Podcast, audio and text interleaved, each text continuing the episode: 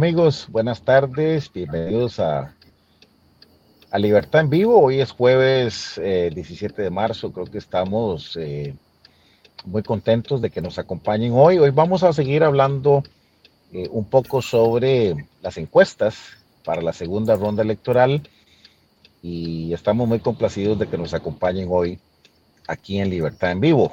Eh, para los que no nos puedan acompañar, pues este, nos pueden visitar en Libertad en Vivo, www.libertadenvivo.com. Hoy transmitimos a través de nuestras páginas amigas también, Hablemos de Libertad, Foro Liberal, soy costarricense, que también nos acompañan en esta transmisión. Eh, Rafa López, eh, Alan Canales, un servidor, aquí les saludamos hoy y les damos la más bienvenida a nuestro programa de Libertad en Vivo. Muy contentos, Rafa, de estar nuevamente en el programa. ¿Cómo estás? Muy bien, eh, Julio. Julito, Julito está atrás ahí en, en el Control Master.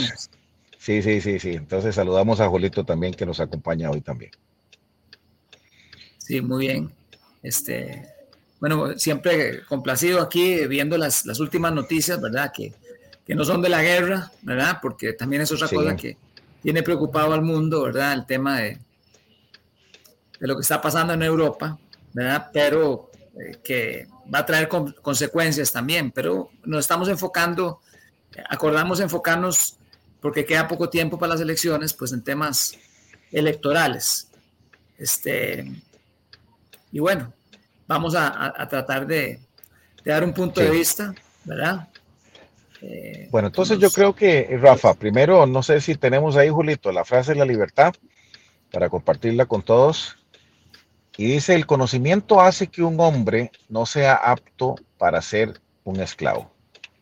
Frederick Douglass, aquí que creo que sí, muy, muy atinada la, frase, ¿verdad? Creo que es importante que, eh, pues que nos eduquemos, que, efectivamente leamos, ¿verdad? Para que tengamos un criterio muy claro y más ahora en estos tiempos donde las redes sociales de, nos están nos están bombardeando con de todo tipo de noticias y, e influye mucho en el, en el parecer de la gente. Entonces, Rafita, ¿cómo, cómo vemos esta, esta primera, estas primeras encuestas? Eh, ¿cómo, ¿cómo, vemos definitivamente eh, ese resultado? ¿verdad? Ahorita vamos a, analizar específicamente algunas, pero sí se ve un, bueno, yo, yo lo veo desde dos puntos de vista. Uno, bueno, hay una margen o una tendencia a que Chávez este, va a la cabeza, ¿verdad? Porque la gente dice, no, pero es que las encuestas nunca pegan. Y bueno, no se trata de que la encuesta pegue, la encuesta definitivamente da una tendencia, ¿verdad? Eh, esos, esas tendencias tienen que, de que, el día de las votaciones, el que jala más gente, el que está armado, este, de ese definitivamente tiene un, una posibilidad muy amplia de, ganar. Pero bueno, yo creo que lo primero, Julio y Rafa, es que hay una tendencia a Chávez, ¿verdad? Eh, no, no, por Chávez en sí, ¿verdad? Porque creo que hay mucha, el hombre genera mucho anticuerpo, pero también eh, ahí hay un mensaje ahí confrontativo, hay un mensaje de que va a acabar con esto, de que va a abrir monopolio. Entonces como que el hombre pinta cambio, pero por otro lado, como hablamos la semana pasada, nos da matices y tintes de que, de que no, ¿verdad? De que hay un tema estatista y el miedo a que nos ponga más impuestos. Pero por otro lado, creo que hay un sentimiento anti-Figueres que es el que está ganando. Eh, no sé cómo lo ven ustedes, muchachos. Julito, ¿cómo lo ves vos? no sé, Julio, yo... Gracias, gracias, Alan. De parte mía... Eh, yo... Sí. Adelante, Julio, adelante. Ok. Gracias, Alan. Bueno, primero que todo... Dale, dale, dale, Julio. muchas gracias por su compañía. Eh, sí, tienes razón. Este, creo que, que ahí hay un análisis eh, importante en el sentido de que creo que hay dos caras en esta moneda y una es eh, el voto anti-Chávez y la otra es el voto anti-Figueres. Y parece que el voto anti-Figueres es el que está, el que está eh, tomando la delantera, según todas las, las, encuestas que han estado saliendo.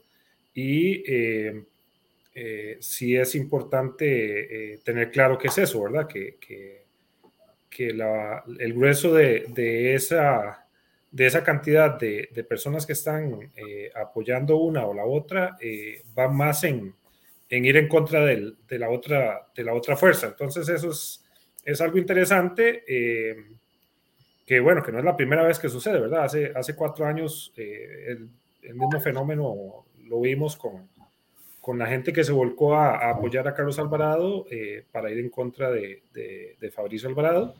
Y este, me parece que por ahí, por ahí van los tiros en esta ocasión también, ¿verdad? Es, es un tema de, no es tanto de creer en las, en, en las virtudes de uno, sino que más bien es ir en contra del otro y eso es, eh, de una forma u otra, también nos, nos debe de, llamar la atención y, preocuparnos un poco. No sé si lo, si lo ves así, Rafa, también. Sí, ¿cómo lo ves, Rafa? Sí, yo, yo, lo, yo, yo, lo que veo es que, que eh, lo que nosotros tenemos que entender es que en la, en la primera vuelta eh, se hicieron presentes los verdaderamente liberacionistas o o figueristas, digámoslo así, eh, porque hay, hay, liberacionistas que, pues, que, no van a votar por liberación en, esta ocasión. Los que son de Rodrigo Chávez, los que son del I, exactamente los que son de la Unidad Social Cristiana, eso nos da una fotografía aproximada de, lo que, del caudal eh, fiel que tiene cada candidato. Digamos, este Figueres, entiendo que, que fue Estamos hablando que es un 20% del, del, padrón, si no me equivoco. Ustedes me corrigen. Esa es su base. 27, ah, más o menos, Rafa. ¿Cuánto? Como un 27, como un 27, ¿fue lo que terminó? No, no, terminó. el 27 de los que fueron a votar. Yo estoy hablando del padrón electoral. Ah, ok, ok, no, eso es diferente, eso es diferente. Sí, por, por, ahí andan 20, Rafa, por ahí andan 20. El electoral anda como, un 20%. Ahora, ¿qué es lo que pasa? Eh, en la segunda ronda nos vamos a encontrar con dos, eh, dos candidatos, como tenemos ahora, que tienen, digamos, el, eh, su base fija. Vemos como los, que, los seguidores de, Chávez desde la primera ronda son unos gente súper fanática, lo ven como un Mesías, como un Dios a Chávez.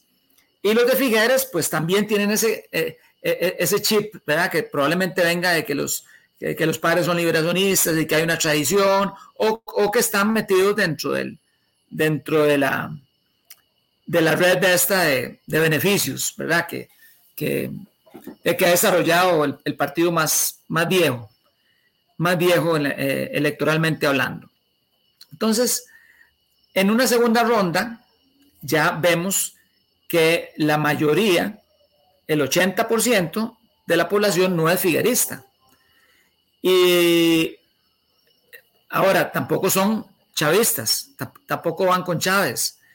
Pero esa, eso que decía Julio, y decías vos también, Alan, de que hay un antifiguerismo, se ve reforzado no solamente por la figura de Figueres como una figura histórica, digamos, sino porque hay toda una trayectoria de corrupción, tanto en el Partido Liberación Nacional como en la figura de Figueres y que se ha comentado mucho en la prensa. Y entonces eso produce una animadversión por parte de mucha gente.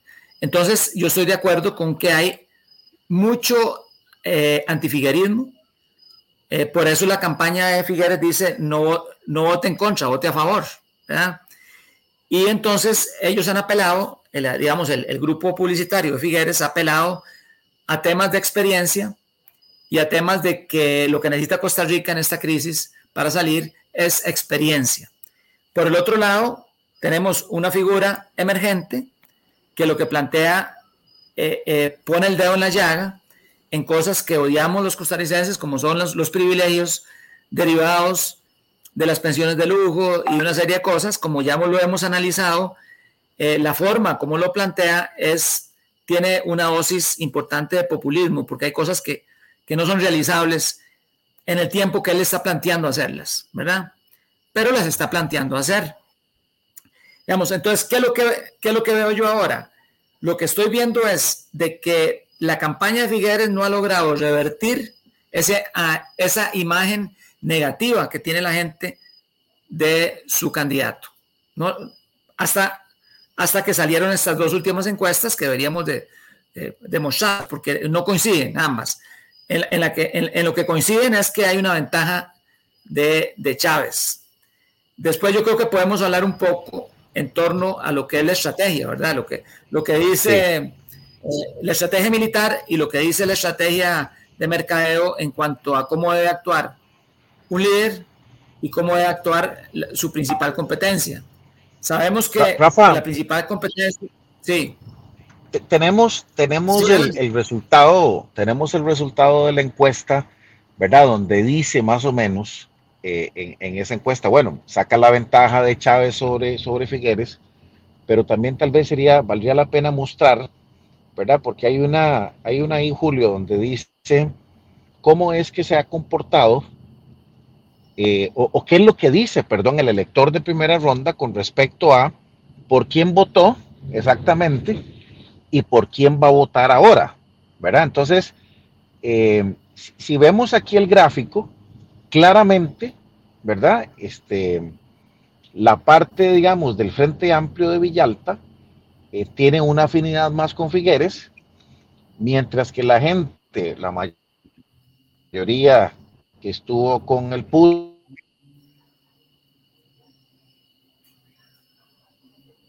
con Linet, eh, con la parte del,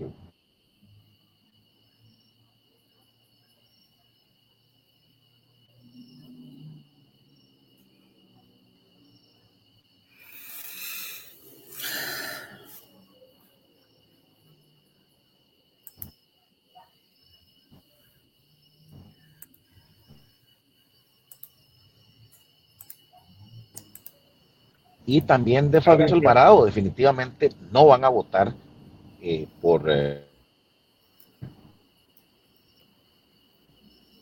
no sé si soy yo, pero no te escucho muy bien. Rafa, no sé si yo creo que, Julio, yo creo que el problema lo tiene Alan, me parece. Como está en carretera, puede ser que sea Alan, porque yo te escucho a vos perfectamente.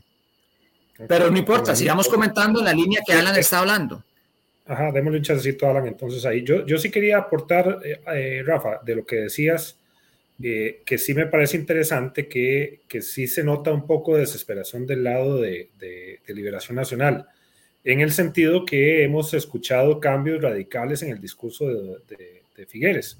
¿En cuáles? Hoy vi un anuncio en televisión, yo casi nunca veo televisión, pero hoy, al menos nacional, hoy vi un anuncio de Figueres diciendo que si usted había votado por no más impuestos por fulano de tal, claro, ahí tapan el, eh, el nombre de la persona por quien habían votado, me imagino que era una, una referencia directa del I, eh, que, que, voten por Figueres porque él va a promover menos impuestos. O sea, está cambiando, eh, siento un poco de desesperación ahí en la parte de, de, Figueres, igual que trató de, de, utilizar un discurso un poco más, más este, conservador en el asunto del aborto y también un poco más este, eh, conservador en el tema de, de, género en la educación. Entonces me parece que ahí sí ha, ha, venido con... ¿Y cómo, cómo viste vos, Julio, el, acercamiento? Julio, ¿cómo viste vos el acercamiento a las iglesias evangélicas? Por eso te decía, o sea, ahí hay un cambio radical en el, en el, en el discurso de, de José María, eh, en el sentido de que él. Pero muy acomodado. Eh, muy, Sí, sí, por supuesto. O sea, es lo que te digo. Él, está tratando de, de, captar, de captar votantes. Eh, en, en, redes sociales escuché una, una, una referencia al tema y decían que lo que está tratando es hacer como, un, como, una pesca de arrastre ahí, ver a ver a quién, a quién puede jalar. Exactamente. Pero no, no, te preocupa, no, no, te preocupa, Julio.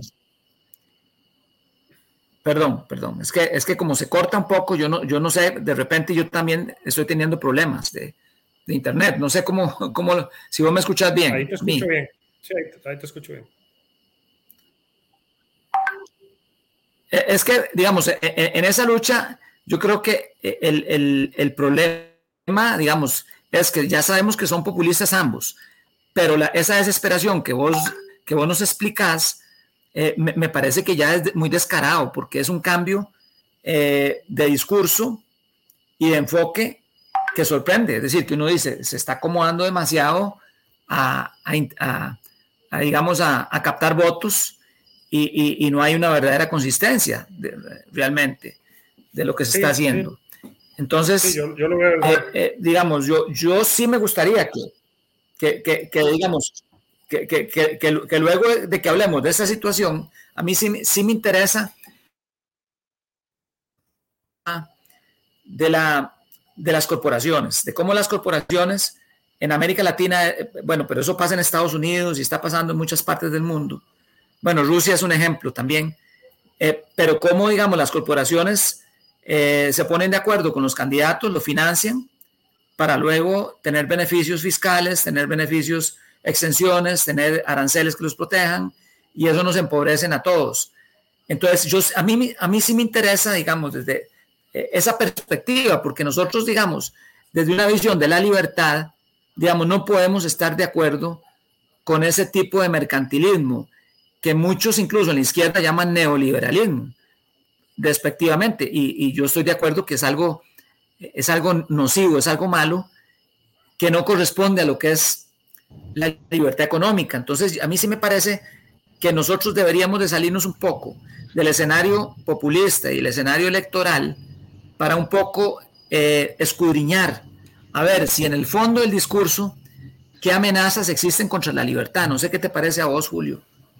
Si podemos eh, tocar un poco esos temas. Rafa, estoy, estoy de vuelta, pero yo creo que antes de entrar a esa, a esa, sí, antes de entrar a esa parte, antes de entrar a esa parte, yo creo que sería bueno cerrar el punto este de la pesca de arrastre, digámoslo así, pesca de agotemos, agotemos ese gráfico.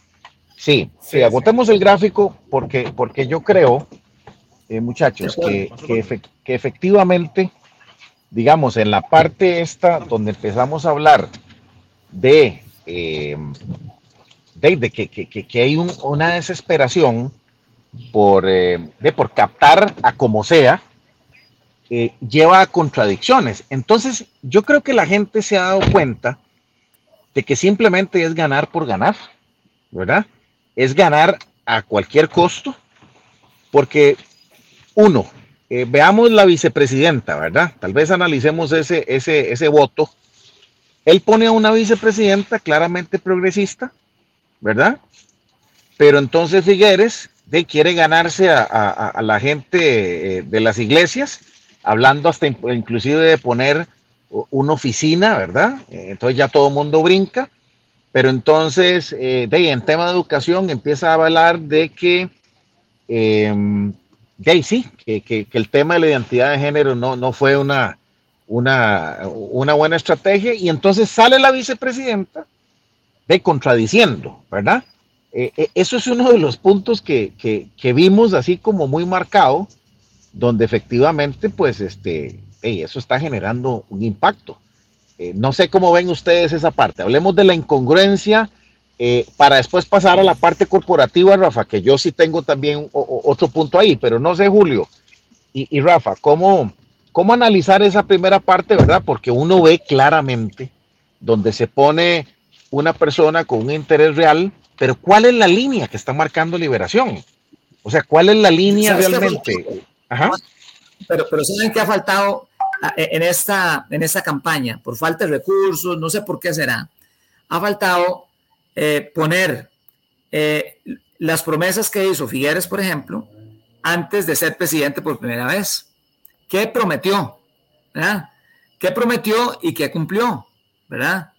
Porque como veíamos en el programa con José Joaquín la semana pasada, de ahí, la gente que votó por el PAC, por un cambio, si hubieran sido sensatos y hubieran leído los, programas del PAC, se hubieran dado cuenta que, que Carlos Alvarado, este, de ahí, tiene razón José Joaquín, hizo lo que prometió. Lo que pasa es que la gente no se da cuenta que el modelo que promete un, populista, un, socialista, conduce a lo que tenemos ahora, que es el gasto público exagerado, el Estado metido en todo, restringir la libertad, eh, desempleo, eh, pobreza, déficit fiscal.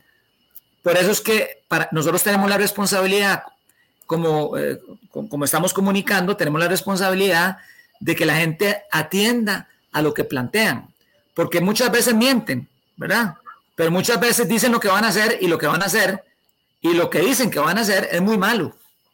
Eso nada más quería, quería traerlo a colación. ¿Cómo, cómo lo ves vos, Julio? Yo creo que, yo creo que sí, Julio. Hay un tema ahí de, de, falta de congruencia, ¿verdad? Eso que vos dijiste, pesca de votos simplemente arrastrando a ver de todo lado, acercándose a los diferentes sectores. O sea, estuvimos otra vez, ¿verdad? Como la vez pasada que usaron la negrita, que esto, pero, pero hoy es, yo no sé, es que se ve como más, como más evidente, Julio.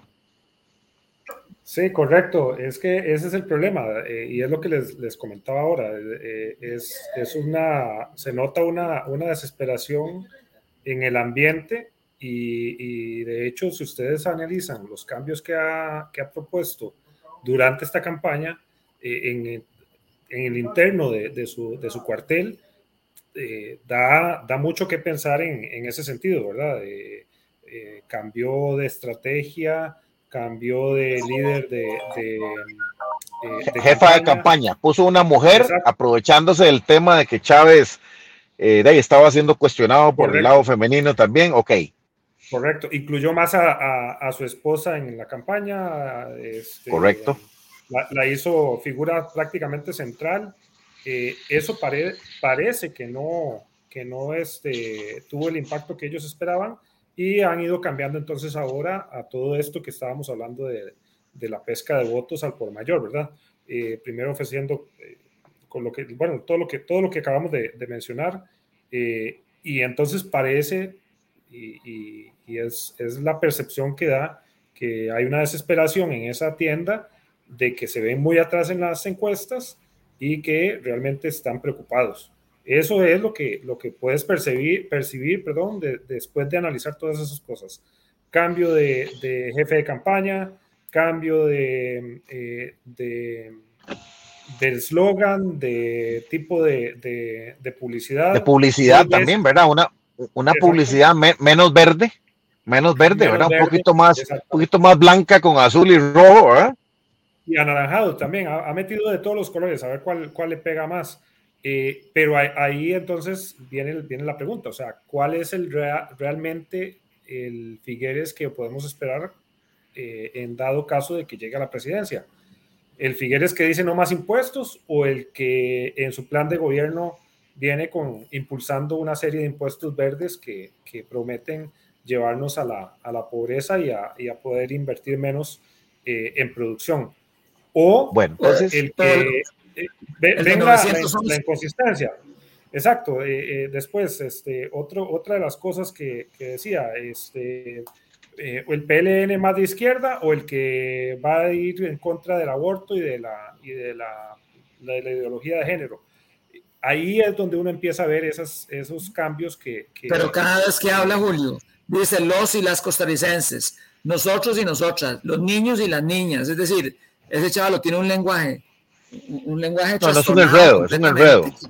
No, es un enredo. Es un enredo. Que, por, eso les digo, a, mí me parece que es un, de, de, denota, de, denota este, una desesperación y, y, y, se están enredando tanto en este tipo de, de, inconsistencias, incongruencias, que ya no sabe qué decir o cómo decirlas. Eso desde el, desde el punto de vista eh, de Figueres, ¿verdad? Desde el punto de vista de Chávez también lo he escuchado decir ciertas cosas y bueno, lo mencionaba José Joaquín hace una semana de que Pero Julio, Julio, terminemos terminemos con Figueres, porque nos falta todavía el viajecito a República Dominicana. ¿Verdad? Este e, e, esa ese ese ese no lo hemos o sea, eso se parecía muchísimo al viajecito de Alvarado a, a Punta Islita y después buscando las facturas. Primero dicen una, o sea, yo no sé, es que esa desconfianza, ¿verdad? Bueno, y eso podemos ponerlo dentro del lado del, corporativismo, ¿verdad, Rafa? Pero, pero digamos, ¿qué les pareció a ustedes en eso? O sea, un viajecito así sorpresa, nos vamos para República Dominicana, este, de, me reúno con los que me tengan que reunir, pero ¿por qué tanto misterio y tanta cosa? ¿Y por qué ahora querés ponerlo asociado a la campaña? Es que Es que, o sea, o, te fuiste en un viaje no oficial, o, o, sea, ¿por qué hay que dar tanta cosa? No, no, entiendo yo esa parte, jóvenes. Es que, es que eh, eh, eh, recordemos una cosa, es decir, digamos, la publicidad es el arte del engaño, ¿verdad? Cuando nosotros hablamos, por eso la gente dice, es que se necesita experiencia y se necesita un equipo consolidado, ¿verdad? Ok, ¿qué significa un equipo consolidado? Entonces eso es lo que nosotros deberíamos, ¿verdad? De tratar de escudriñar, ¿verdad? Porque estamos hablando de que son redes eh, clientelistas, ¿verdad? Que se han formado durante 70 años, donde eh, la atracción de capitales siempre ha venido acompañada de un beneficio para los políticos. Estamos hablando de Alcatel, estamos hablando cuando vino incluso ESCO, cuando vino, entonces yo, claro, yo, yo, yo tengo muchas relaciones en el mundo, dice Figueres, eh, y el otro también lo dice, pero esas relaciones serán esas relaciones que vimos cuando fue a República Dominicana de un personaje que está cuestionado por lavado de dinero, será, eh, es decir, al final, eh, seamos claros, ¿qué es lo que vemos en América Latina? Vemos partidos políticos tradicionales que se se asocian con corporaciones para ser presidentes porque lo financian y después devuelven el favor, ¿verdad? Para que esas corporaciones no tengan que competir en un mercado libre. Protegiendo, protegiendo. Es Exactamente. Eso es lo que hay en América Latina, porque eh, eh, hay, hay mucho, mucho tema que hablar en torno a eso, porque eso es parte de la desgracia en América Latina. Es el mercantilismo, ¿verdad? El fascismo este, que nos ha hecho tanto daño, eh, que no siempre tiene una, una cara comunista, ¿verdad? Pero que sí eh, este, eh, coinciden con el, con el comunismo en el amor por el Estado. Porque si, si no fuera por, por, un Estado grande, es imposible hacerle favores a las corporaciones.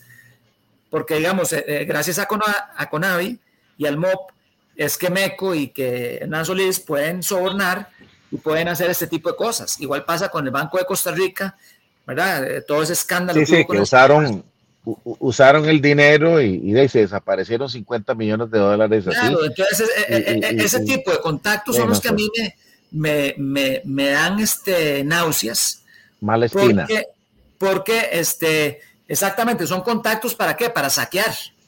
No es esa, porque realmente, como lo decía José Joaquín, realmente necesita un empresario de la ayuda del Estado para, para venir a un país. Si necesita la ayuda del Estado, ya estamos entrando en que hay sobornos, hay beneficios para, grupos privilegiados.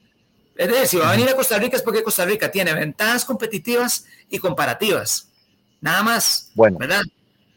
Ahora bien, ahora bien, ahora sí. Entonces cerramos, cerramos capítulo eh, Figueres, eh, pesca de votos, votos de arrastre, eh, de contactos ahí de muy, extraños, no, no, no muy transparentes, este, ahora corriendo para justificar viajes y papeles y la misma carajada, entonces ya como que, como que uno ya no, esa parte no. Ahora bien, pasémonos al lado de Chávez, ¿verdad? Viendo el gráfico otra vez, de, no es que nos encante, ¿verdad? Ya dijimos que no es que encanta al hombre, eh, pero bueno, la gente dice no, no vamos a votar por, por lo mismo, no vamos a votar por, por, por Figueres, todavía hay temas de corrupción y todo eso, que es lo que, lo que sale aquí en esta encuesta. Pero de ahí, este, venimos otra vez al discurso, este, Julio, lo que ibas a, empezar a hablar vos. Eh, él dice que se come la bronca, él empieza, digamos, a de hablar temas muy claros, ¿verdad? Que es lo que nos gusta a nosotros y nos gustaría ver realmente eh, eh, enfrentar y confrontar. Vemos un ataque a mansalva, ¿verdad? De la prensa, eh, ¿verdad? En este país. Pero, de por ahí escuchaba yo a, mi buen amigo Robert Beers y decía, puchica, es que dentro de los que puede hacer menos daño es este, ¿verdad? Porque tal vez no tiene la bancada tan grande en el, en el Congreso y, y, ahí hay contrapeso, ¿verdad? Entonces, este, si se nos quiere descarrilar, por lo menos la Asamblea eh, de ahí tiene que negociar porque apenas tiene 10 diputados, mientras que Liberación de ahí tiene casi 20, ¿verdad? Les faltan 7 nada más, o 9, perdón, para, para, de, para, para pasar cualquier cosa, ¿verdad? Y, y, ese cualquier cosa es de todas estas cosas que estamos hablando ahí. Entonces, Julio, ¿cómo ves ese discurso? ¿Cómo ves, digamos, la consistencia otra vez de lo que estamos hablando, de que sí, me como la bronca, esto que el otro?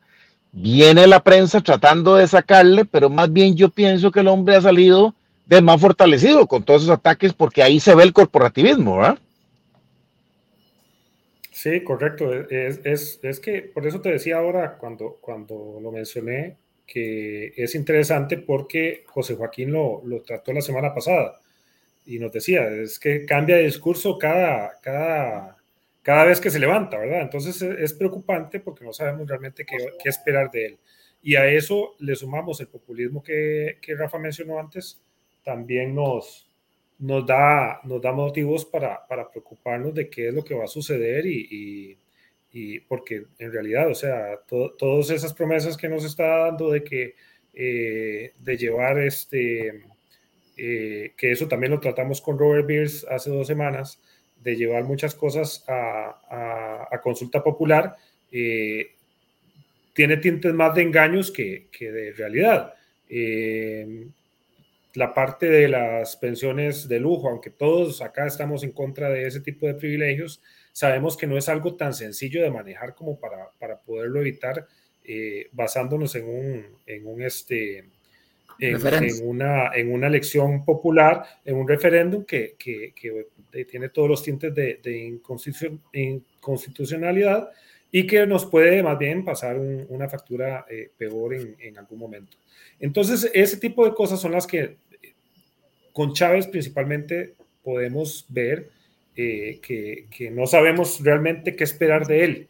Ahora, la parte de, eh, de la que la que Figueres ha tratado de atacar, lo que es la falta de equipo, si bien es cierto, eh, tiene, tiene cierta, cierta eh, eh, razón, pues ahí es, es un tema también de, de capacidad y de, y de, y de, algo que muchos políticos han tratado de, de, hacernos creer durante muchos años, que es que no, no, los demás no tienen el equipo necesario porque son los de siempre. Entonces ahí creo que ese mensaje no ha calado tanto en el electorado. Lo, que, se percibe con las, encuestas es que eso no ha sido tan importante como eh, el discurso este de, acabar con la corrupción, de comerse la bronca, etcétera, etcétera. Creo que eso ha calado muchísimo más en el electorado. Eh, que, la realidad de, saber si tiene o no tiene experiencia, de si tiene o no tiene este, un equipo atrás que lo respalde. Ahora, eso también lo hemos conversado. Es un tipo que ha sido este, burócrata más de 30 años, eh, está acostumbrado a trabajar en, una entidad. Con gobiernos, con gobiernos. Con gobiernos, exactamente, de, de, aplacar este, muchas cosas que, que son impopulares. Eh, ha tenido que, que, que intervenir en, en, otros países, pero eso no significa que sea algo bueno para nosotros y para la libertad de, de, cada costarricense, ¿verdad? Y eso es importante y para eso estamos aquí, para, para poder este, analizarlo desde el punto de vista de qué nos acerca más a la, libertad. Eh, desgraciadamente, en este caso, ninguno de los dos, eh, hoy lo comentaba con un, con un, cliente y le decía, es que la verdad no, no, no, no tengo nada bueno que decir de ninguno de los dos. Eh, es, es, muy complicado tratar de sacar algo bueno. estoy de acuerdo con la parte de, de del contrapeso que podría ser la asamblea. Sin embargo, tengo mis dudas seriosísimas. la, semana pasada lo expresé y lo vuelvo a expresar hoy. Hay temas que son 100% eh, estatista y ambos están comprometidos a esos temas. Eh, están son parte de su agenda y esa parte, eh, desgraciadamente, atenta contra nuestra libertad, contra nuestros derechos individuales, eh, contra nuestra propiedad, contra nuestro derecho de buscar nuestra felicidad y nuestra, eh, eh, nuestro beneficio como ciudadanos, y esa parte sí me preocupa mucho. Entonces, y, como les digo, eso siento que es un tema que en las dos, en los dos, este, los dos bandos no, no, no, no, estamos, no, no, estamos compaginando con, con, con esa línea de, de, actuar y de pensamiento. Rafa, y y otro tema eh, tal vez Rafita, para que complementes ahí un poco lo que dice Julio, bueno, y entonces empiezan a salir cuestionamientos del financiamiento, los dueños de ese partido que, de, que nunca aparecieron, ahora están apareciendo, que no hay cuentas. entonces, ¿de, ¿de, qué se trata toda esa maraña, Rafa? Sí, bueno, el, tema, el tema del financiamiento, conocemos que absolutamente todos los partidos este, se, este, buscan financiamiento y, eh, y todos los que compran, por ejemplo, como es el caso de este señor que cuestionaron por los 8 millones y medio que le di a la caja, lo que, es, lo que sale a luz es de que eh, ese señor simplemente hizo una operación, hizo un negocio, compró, una, compró unos bonos eh, apostando como hace cualquier empresario inteligente, eh, cualquier empresario, apostando a que la deuda política le iba a dar un rédito, que fue como un 30%, entonces se ganó bastante dinero. Quiere decir que si la apuesta fue esa, ¿verdad? Como, como queda eh, evidenciado, digamos, en los diálogos, pues no hay ningún riesgo para, para el tema de la gobernanza. A mí me preocupa más que ese tipo de financiamiento me, preocupa más cuando la Nación, por ejemplo, o cuando MECO, o cuando Laica, ¿verdad? Que, ahí tiene intereses este, los áreas, ponen eh, eh, mucho dinero y entonces el rédito no es ese 30% de deuda política que, pagamos entre todos los costarricenses, ¿verdad? A través del Tribunal Supremo de Elecciones, sino que es que le tuercen la mano al, gobierno para que siga manteniendo los privilegios, los aranceles, eh, que, que, nos empobrecen en, promedio un 40%, y en algunos casos más. En el caso del arroz creo que es como un 60%. Entonces, eso me preocupa más, porque eso atenta contra la libertad, eso crea grupos de poder y de privilegio, y entonces yo creo que deberíamos de ponerle más atención a ese tipo de financiamiento. Pero hay una guerra de guerrillas que se está planteando en esta campaña que no les queda otra, porque ya el tiempo, eh, estamos hablando que son dos semanas y media, creo que es lo que quedan. En dos semanas y media, para revertir la opinión pública, pues tienen que suceder cosas extraordinarias, digamos, para que, esa es mi percepción, la percepción que yo tengo es que Figueres tiene que, desatar eh, una campaña masiva, como lo está haciendo en Canal 7, en, la radio y en la televisión. En todos, los, en todos, los, medios, Sí. Y lograr encontrar eh, algún escándalo que realmente la gente, como fue el de la negrita, por ejemplo, que, que se trajo abajo a, Fabricio Alvarado.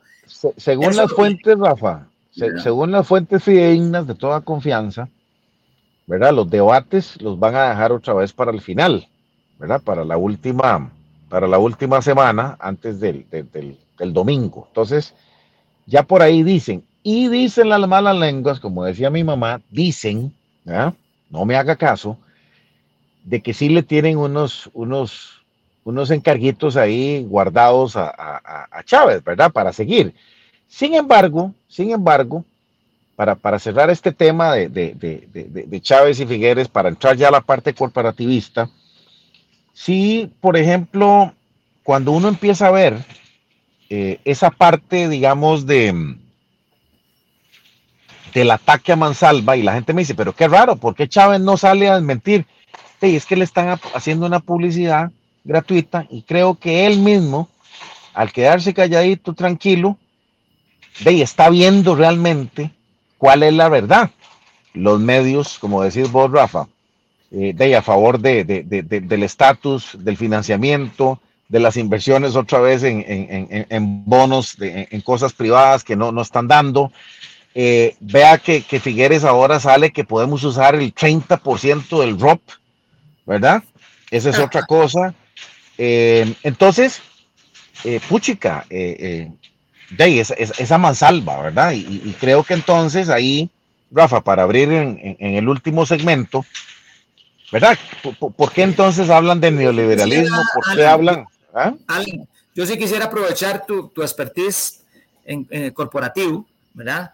Eh, y, que, has sido experto en varias empresas que has estado en, en, cambios de cultura y cambios organizacionales, porque, sabe, bueno, yo lo pongo así, tenemos corporaciones cuyo presupuesto, yo creo que la corporación que vos estás tiene, debe tener un presupuesto bastante más alto que el de, el de Costa Rica.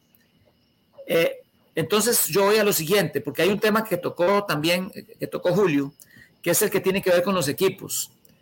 Eh, e, ese es un tema que, que, han tratado de explotar, que es que eh, Figueres, él dice que él tiene un equipo consolidado, ¿verdad? Que ya vemos que puede ser un club de amigos, ¿verdad? un club de saqueo, ¿verdad? Como, no estoy diciendo que solo Figueres, estamos hablando que es la tradición política de este país.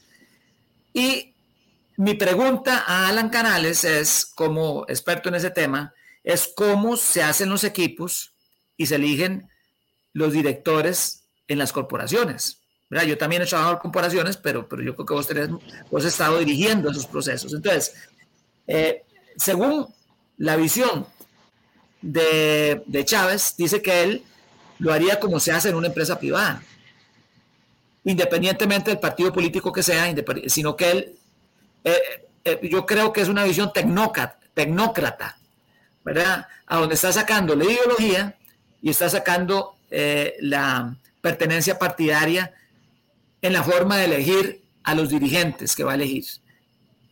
¿Verdad? ¿Cómo lo ves? Yo, yo, creo, digamos, que volvemos al, al mismo tema. Digamos, si, si, si, analizamos lo que está haciendo Chávez desde un punto de vista, digamos, eh, eh, operacional, gerencial, eh, es lo correcto, ¿verdad? ¿Quién tiene el perfil y la experiencia adecuada para pues, liderar, administrar y gerenciar una organización? Llámese este, eh, eh, una organización pública, una organización privada, etc. Entonces, digamos, desde esa perspectiva uno dice, a la puchica, sí, sí, sí, el hombre no tiene compromisos, está haciendo una selección de personal adecuada, ¿verdad? Entonces, si necesitas, qué sé yo, paralice, bueno, ojalá que sea una persona con este y este y este perfil para poder, digamos, de revertir. Aunque, aunque, en, el ICE creo que el nombramiento es de la junta directiva, porque es una... Bueno, bueno, bueno, pero, es que volvemos, ahí es donde voy. Ahí pone como dos piezas, dos o tres piezas. Sí, sí, digamos, cuando, cuando vos ves en una empresa privada, hablemoslo así, dice se necesita un director financiero que tenga estas características, ta, ta, ta, vos aplicás y entonces demostrás que a través de tu experiencia eh, reconocida en otras empresas, más tus atestados académicos más lo que has hecho en esas otras empresas, eso es lo que te vale para que vos seas de la persona elegida eh, eh, para esa posición. Ahora bien, ahora bien, Rafael, con el tema este de que las juntas directivas de las entidades, este, ¿cómo se llama? Autónomas, ¿verdad? O empresas del Estado, eh, de ahí, si estamos, antes era el 4-3 de las juntas directivas, 4 liberación o 4 unidad o viceversa, depende del, del, del, de turno, ahora cambia, entonces pasa lo que pasa en el Banco de Costa Rica, ¿verdad? Entonces ponen una directiva totalmente politizada, hay gente que no tiene el perfil, no tiene los atestados ni siquiera para estar en una junta directiva, esos eligen a un gerente alineado al interés del gobierno de turno, y entonces ahí está el clientelismo, Rafa, que empezamos a hablar eh, corporativo, ¿verdad? Entonces, de, los prestamitos de que tienen este y este y este tema, de, se lo vamos a dar a fulano, que es de tal grupo de interés. Entonces se utilizan las empresas del Estado, porque eso es lo que me dicen a mí, no, es que en el Estado es diferente. No, no es diferente.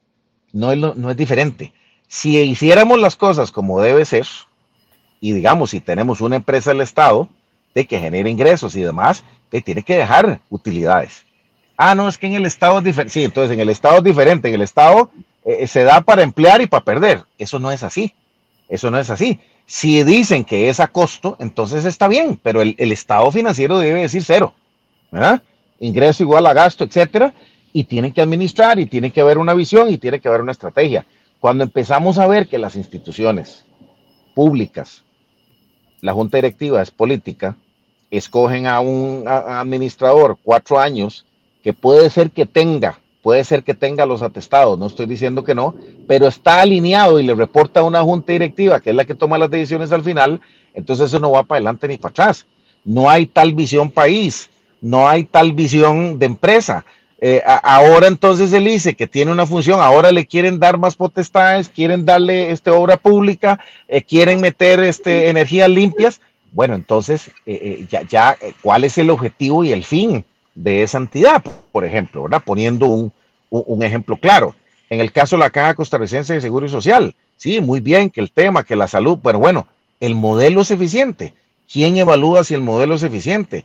¿Quién, quién evalúa si el modelo eh, mixto?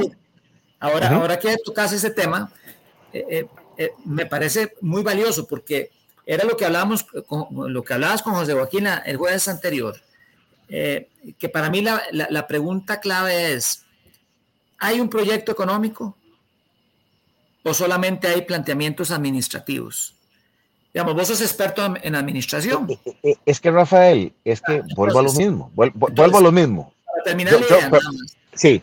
Para terminar la idea, es decir, yo siento que, que no podemos despreciar de, de la conducción de, de, una nación, digamos, una visión de ideas, de conceptos que, que vayan más allá del tecnicismo el tecnicismo, digamos, administrativo, por decir algo. Por ejemplo, hay principios administrativos en los cuales podemos creer o no podemos creer, pero digamos, nosotros creemos de que el Estado es ineficiente como administrador de empresas, porque los incentivos no son los mismos que la empresa privada y siempre que el Estado se mete a administrar una empresa, está distorsionando la voluntad de la gente, porque la gente eh, era como una discusión que tuve con un amigo mío que exaltaba eh, un cubano que había ganado un boxeo, que decía que la maravilla de Cuba con el bloqueo y no sé qué.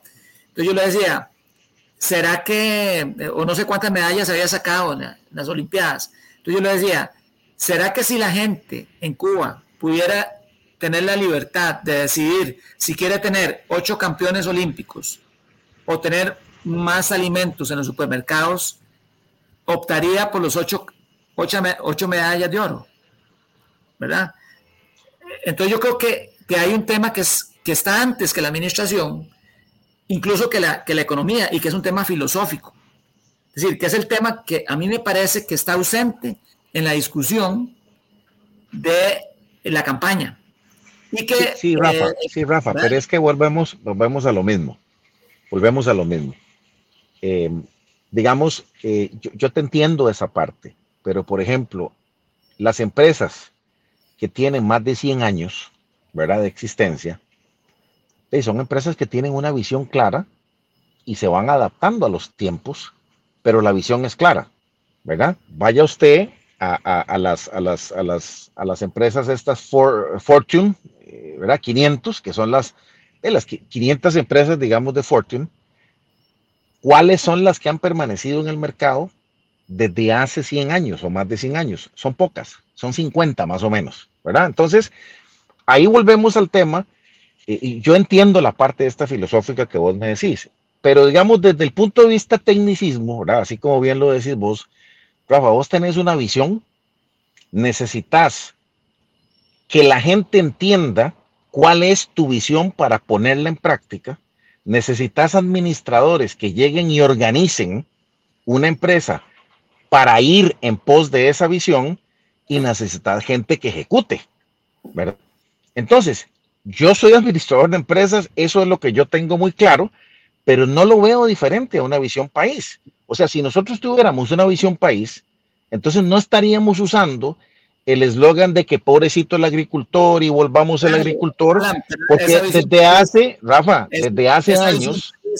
esa visión país que estás hablando es lo que yo hablo, que es eh, eh, la parte filosófica. La parte filosófica. Sí, pero, pero volvemos a lo mismo. ¿Hace cuánto, ¿Hace cuánto nos convertimos en un país de tecnología y de servicios? ¿Hace cuánto? ¿Qué es lo que vemos en la balanza, verdad, de pagos? 30 ¿Qué es lo que vemos? ¿Qué es lo que vemos como exportaciones? ¿Qué es lo que vemos como importaciones? No es la agricultura. Sí, eh, ahí está, ahí está, ahí, está la piña. Acuérdate que hace muchos años era el café, el banano. Bueno, hoy es la piña, etcétera. Pero digamos, ¿cuál es, cuál es el que produce los ingresos? Eh, eh, eh, apostamos por, la, por el turismo, apostamos por la tecnología de punta, ¿verdad?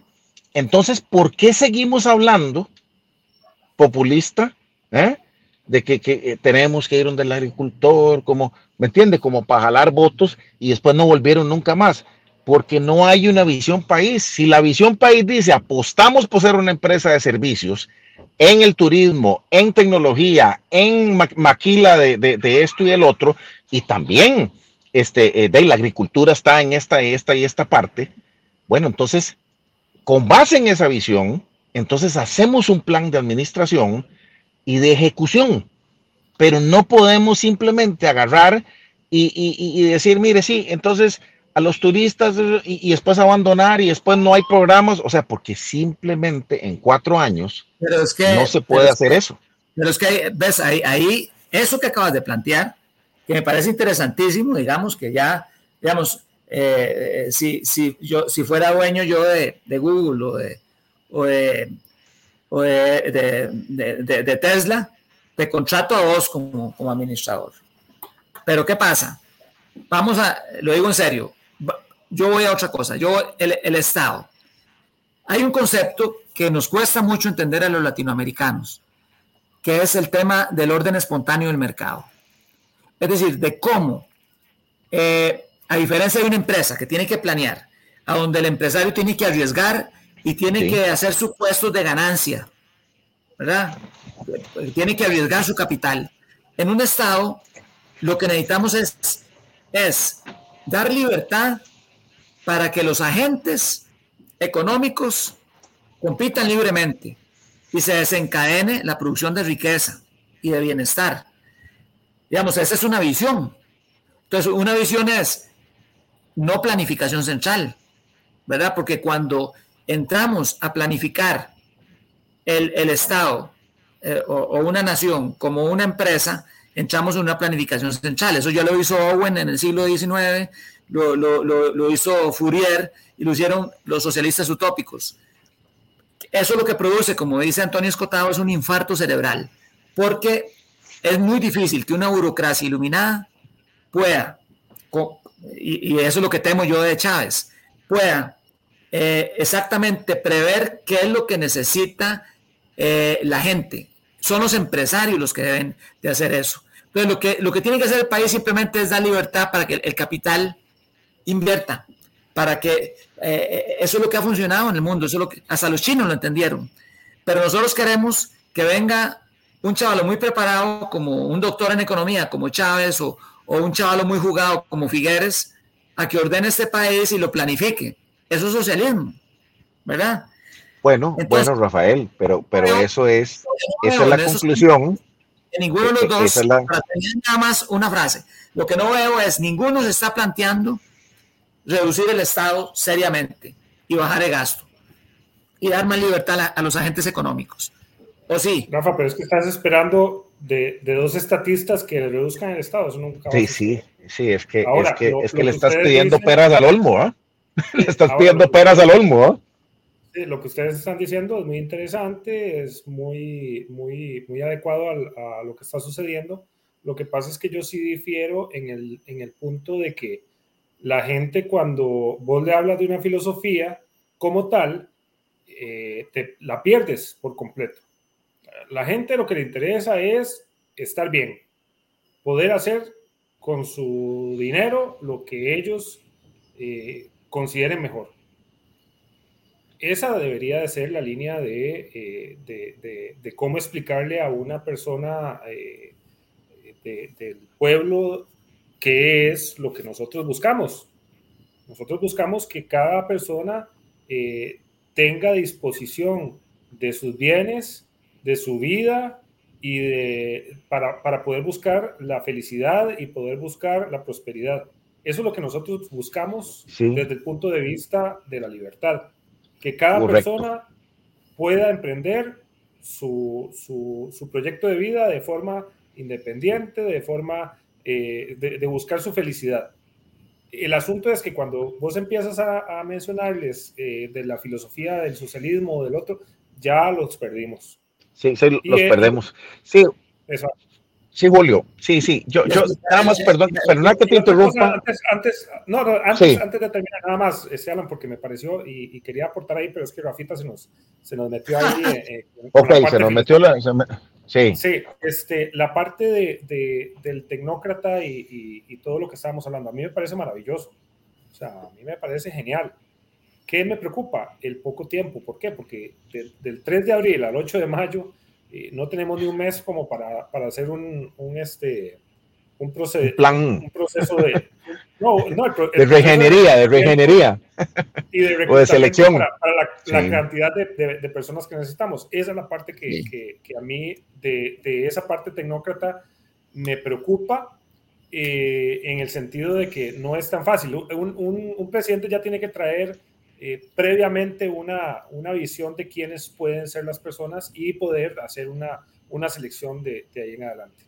Eso era lo que sí, Julio, pero eh, sí, pero, pero muy difícil. Daisy, si, se armó un rejuntado desde, desde, octubre para acá, y ya lo hemos venido hablando en este programa, eh, se necesitan casi 600 mil personas de, para, para llenar todos esos puestos. Entonces, por más selección que hagas, alguien te sale güero, ¿verdad?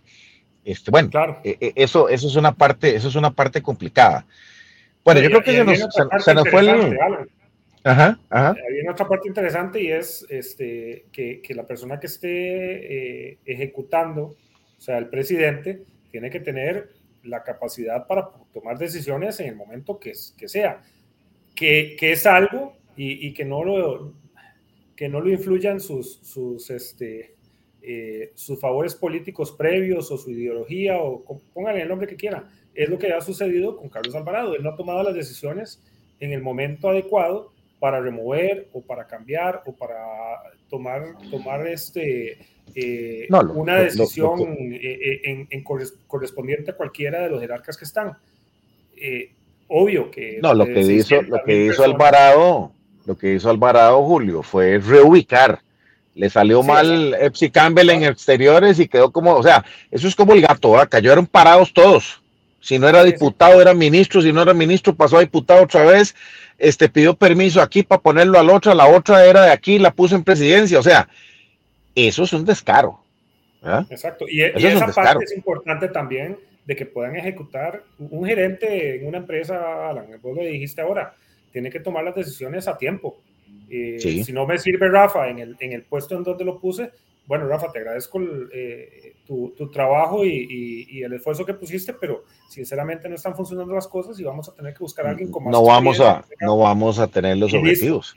pero, eso no está sucediendo en el país desde hace mucho tiempo. Ya tenemos ocho años de eso que vos dices y se llama clientelismo, se llama pegabanderismo, que a, todos esos pegabanderas que, que, que estuvieron eh, detrás del PAC en las elecciones, ahí están con su puesto y como bien lo decís vos, no sirven, lo paso a otro lado, para asegurarles su salario durante los cuatro años en que estoy en el poder. Y eso no está bien tampoco. Y soberbios. Pero es que hay, y avergonzados. Muchachos, hay un ah, pero hay un aspecto, no, pero hay un aspecto que hay un aspecto que hay que tomar en cuenta, que no existe en la empresa privada. Y es que hay, un, digamos, una, Eh, y, unos sindicatos que hacen que los mandos medios y las estructuras, digamos, que están en las, instituciones sean casi inamovibles, ¿verdad? Entonces, es realmente la, el liderazgo, la, jerarquía que puede tener un, eh, un líder que, que, nombre presidente, ¿verdad? O un director o un gerente o, como, un presidente, eh, es, muy limitado. Eh, eh, yo he tenido la experiencia en acueductos alcantarillados, por ejemplo, y eh, donde de ahí el, el, presidente ejecutivo no ha podido ayudar, queriendo ayudar en un proyecto, porque los mandos medios tienen más poder. O, no es que tiene más poder, es que no le hacen caso, porque saben que es una figura pasajera y ellos y no los pueden echar. Entonces casi que se burlan. tienen que hacerle un proceso administrativo. Entonces, ¿cómo trabajar esas condiciones? Ya las instituciones Sí, es, es, complicado. sí, sí, es, es complicado. Bueno, se, nos, se nos fue el tiempo y quisiera este, agradecerle a, aquí a los que participaron. Aquí veo a Doña Ligia, a Ronald, eh, a Carlos, que siempre nos acompaña, Carlos Pérez. Hoy se nos unió este, Luis Fersanabria del programa 506. Eh, muy, muy complacido de que se nos haya eh, unido hoy. Pero yo creo que este tema va para más, ¿verdad? Yo creo que sí, tenemos todavía que seguir tejiendo porque la otra semana y la que sigue va a estar, va a estar, ¿verdad? Yo creo que, Julio, en ese último gráfico, se ve una tendencia como empezamos de unos 10 puntos arriba. Eh, pero sí, sí, sí, definitivamente aquí estamos en una situación que lo analizamos la semana pasada desde una óptica, ¿verdad? Con, desde el punto de vista de José Joaquín, de la economía, de, de, de, de las propuestas. Hoy lo estamos hablando desde el punto de vista eh, de funcionamiento, ¿verdad? Este, ¿qué, ¿Qué, nos ofrece para, para nosotros los, los que queremos de libertad y que, el Estado debe estorbarnos. Y, de ahí estamos ante dos estatistas puros, ¿verdad? Este, uno de con experiencia internacional, burócrata de, de, un, del Banco Mundial y acostumbrado a esos programas y bueno, vamos a hacer si vos haces y te damos si vos te este, comprometes a esto.